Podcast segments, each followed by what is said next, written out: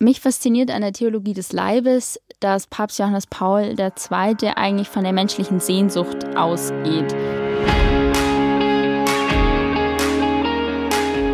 Jeder Mensch hat die Sehnsucht, geliebt zu werden und er baut darauf aus und fragt eben, wie hat Gott diese Sehnsucht in uns reingelegt und gleichzeitig legt Gott aber nicht nur diese Sehnsucht in uns rein, sondern auch gleich die Antwort mit drauf.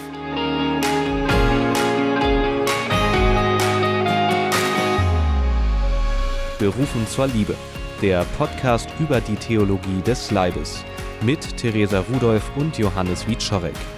Die erste Folge gibt es ab dem 1. Juli. Mehr Informationen auch auf der Internetseite der Initiative Theologie des Leibes unter www.theologiedesleibes.de.